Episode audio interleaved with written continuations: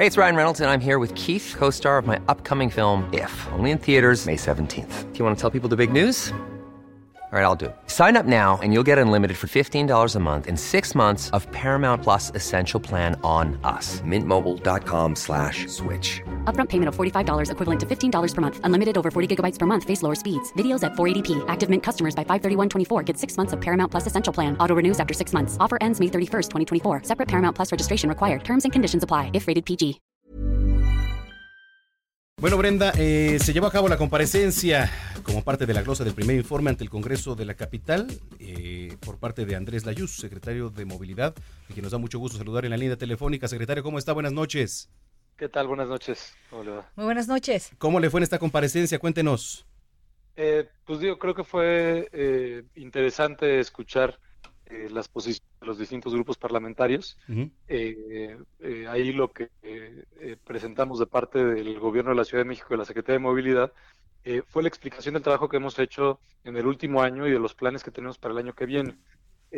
Dos cosas, digamos, creo que se enfatizaron. La primera es que muchos de los proyectos que tenemos, eh, sobre todo de ampliación del transporte masivo de la ciudad, eh, son proyectos dirigidos hacia la periferia de la ciudad.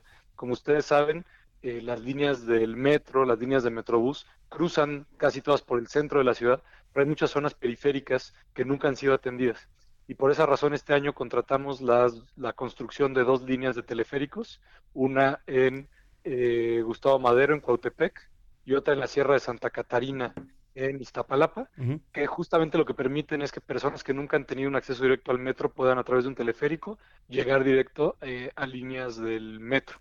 Eh, también eh, explicamos eh, la construcción de la red de ciclovías en Tláhuac y una red de ciclovías en Xochimilco.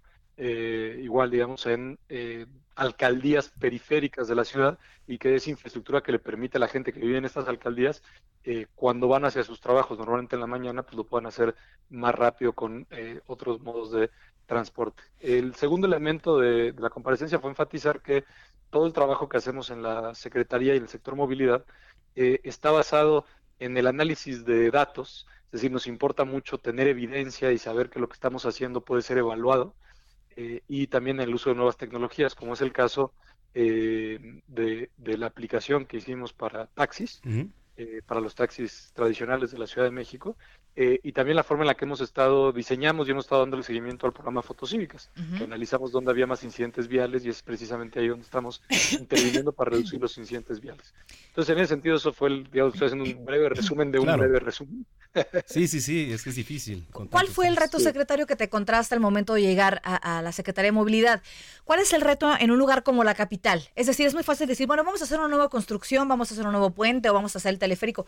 Sí, pero eso requiere primero un ingreso y también requiere tomar en cuenta la vida diaria del capitalino y que esto no influya, por supuesto, en sus traslados normales. ¿Cuál es el reto que tú te encontraste al momento de, de llegar aquí? Eh, creo que el, el reto principal, y, y ese es el más importante, es que eh, alrededor del 50% de los viajes en la Ciudad de México se hacen en transporte concesionado, es decir, lo que conocemos históricamente como microbuses.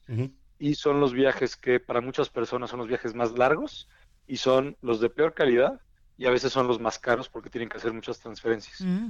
Entonces el reto más grande es eh, eh, reordenar el transporte concesionado que existe, pero también eh, seguir construyendo una red de transporte masivo que le dé alternativas a las personas para que con distintas tecnologías y modos de transporte puedan moverse a sus trabajos, a sus escuelas, a sus lugares de esparcimiento. Eso puede ser, como decía, vía teleféricos, puede ser vía eh, bicicleta, puede ser con extensiones de las líneas de Metrobús que estamos haciendo. Por ejemplo, eh, ahora la línea 5 del Metrobús va a llegar hasta Xochimilco, hasta la Prepa 1 en Xochimilco, que pues, no teníamos transporte que entrara a Xochimilco desde hace muchos años. Eh, eh, entonces, pues el reto es ese, es cómo le hacemos para que la gente que hace los viajes más largos y más incómodos pueda tener viajes más cortos y más cómodos. Claro. Estamos platicando con Andrés Layuz, secretario de Movilidad de la Ciudad de México, quien hoy compareció en el Congreso local. Secretario, ¿cuáles fueron los principales señalamientos y las principales demandas por parte, sobre todo, de diputados de la oposición? Eh, los diputados de, de la oposición me, me parece que un conjunto de planteamientos, la verdad es que interesantes la mayoría de ellos. Eh, preguntas que, eh, por ejemplo, sobre la tarjeta nueva que presentamos de transporte, que es una tarjeta que nos preguntaron que cuáles eran los plazos de instalación en RTP y en transportes eléctricos, que nosotros los tenemos eh, ya programados para iniciar la instalación en diciembre. Eh, también nos preguntaron sobre las máquinas recargadoras que se compraron para el metro, es decir, ahora se podrá recargar la, la tarjeta de transporte directamente en máquinas en el metro, no solo en la taquilla. Eh, y justamente el día de hoy salió el fallo de compra de 250 de estas máquinas. Em, eh, nos preguntaron también sobre la construcción del trolebús elevado en eh, Ermita Iztapalapa, entre Constitución de 1917 y eh, Santa Marta, donde nos preguntaron por qué, por qué un trolebús y por qué elevado. ¿no? Y entonces ahí lo que, les estábamos, lo que les expliqué es que cuando estamos conectando dos líneas del metro que tienen ya una demanda muy grande, es importante tener un sistema que pueda satisfacer de forma incremental esa demanda. Es decir, que aunque ah, cuando inicia operaciones el trolebús elevado no, no necesite mover a tanta gente, tenemos que dejar abierta la posibilidad de que cada vez mueva más y más gente. Y tener trolebuses en una vía confinada pues, nos permite ir ampliando el número de, de trolebuses y por tanto la capacidad de forma relativamente sencilla sin tener que construir mucho más infraestructura y así responder a la demanda. Entonces creo que esas fueron las principales preguntas y, insisto, fueron interesantes por parte de la oposición y pues bien recibidas porque siempre, eh, y es una cosa que también insistí mucho, eh, es importantísimo que haya crítica, que haya diferencia y que haya debate porque eso permite generar más información. Es decir, a veces la oposición nos da información que por algún motivo no teníamos en el radar y pues es útil para las decisiones que tomamos y en ese sentido siempre es bienvenida la crítica. Secretario Andrés Layuz, también eh, un tema del que estábamos platicando al inicio de este espacio era el tema de, los carriles ahora compartidos para ciclistas en, diferentes puntos y que van a convivir también, si no me equivoco, con el transporte público. Eh, yo veía incluso, hace rato que estaba ya circulando por algunas de las calles, sobre todo como Medellín, Gabriel Mancera, Brenda, es, aquí sobre Revolución, ¿no? Algunos, eh, falta algún tipo de señalización también, por, lo, por lo que digo, yo alcancé a ver cómo se está operando, cómo la gente sabe para qué sirve, sobre todo cómo se le está orientando a, los automovilistas. Eh, sí, los carriles compartidos que en este momento son pruebas pilotos. justamente lo que dijimos es, vamos a hacerlo eh, simplemente con personal de la Secretaría, con el apoyo de la policía y con conos para delimitar las áreas porque queremos ver cuáles son las afectaciones a la operación de esas vías antes de hacer algo permanente. Entonces, efectivamente, no es que haya habido un proceso completo de socialización ni de señalización, mm. sino queremos ver qué, va, qué pasa cuando empezamos a sacar eh, automóviles de ese carril y lo usamos solo para bicicletas y transporte público.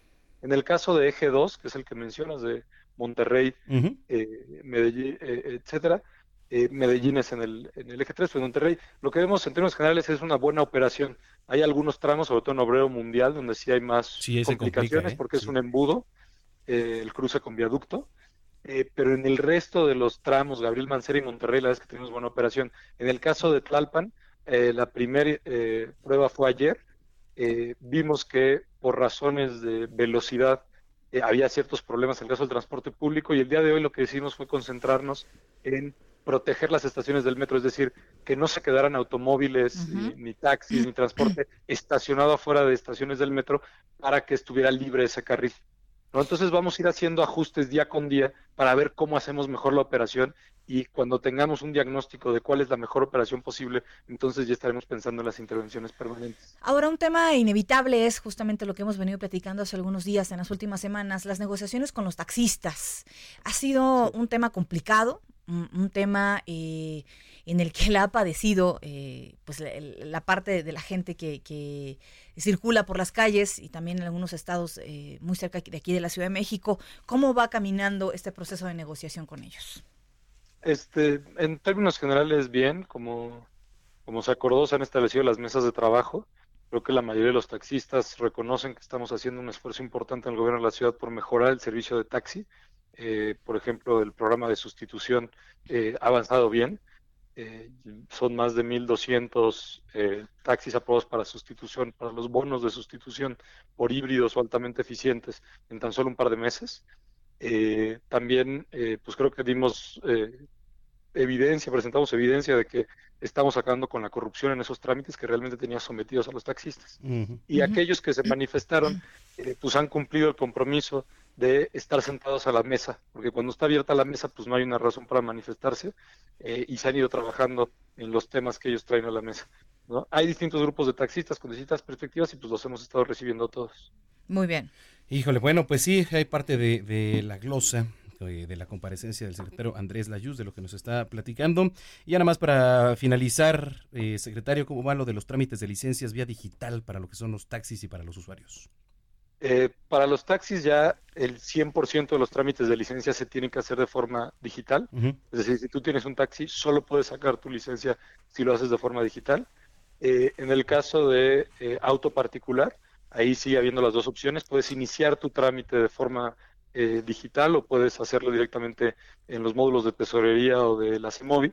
Ese trámite eh, es relativamente sencillo, no es uno de los trámites más complicados que tenemos, pero también lo que nos comprometimos es que para inicios del año que entra ya vamos a tener, ahí sí uno de los trámites más engorrosos que tenemos, que es la alta de placa vehicular, la vamos a tener ya digitalizada, de tal manera que las personas solo eh, eh, tengan que recoger la placa sin tener que hacer ningún otro trámite.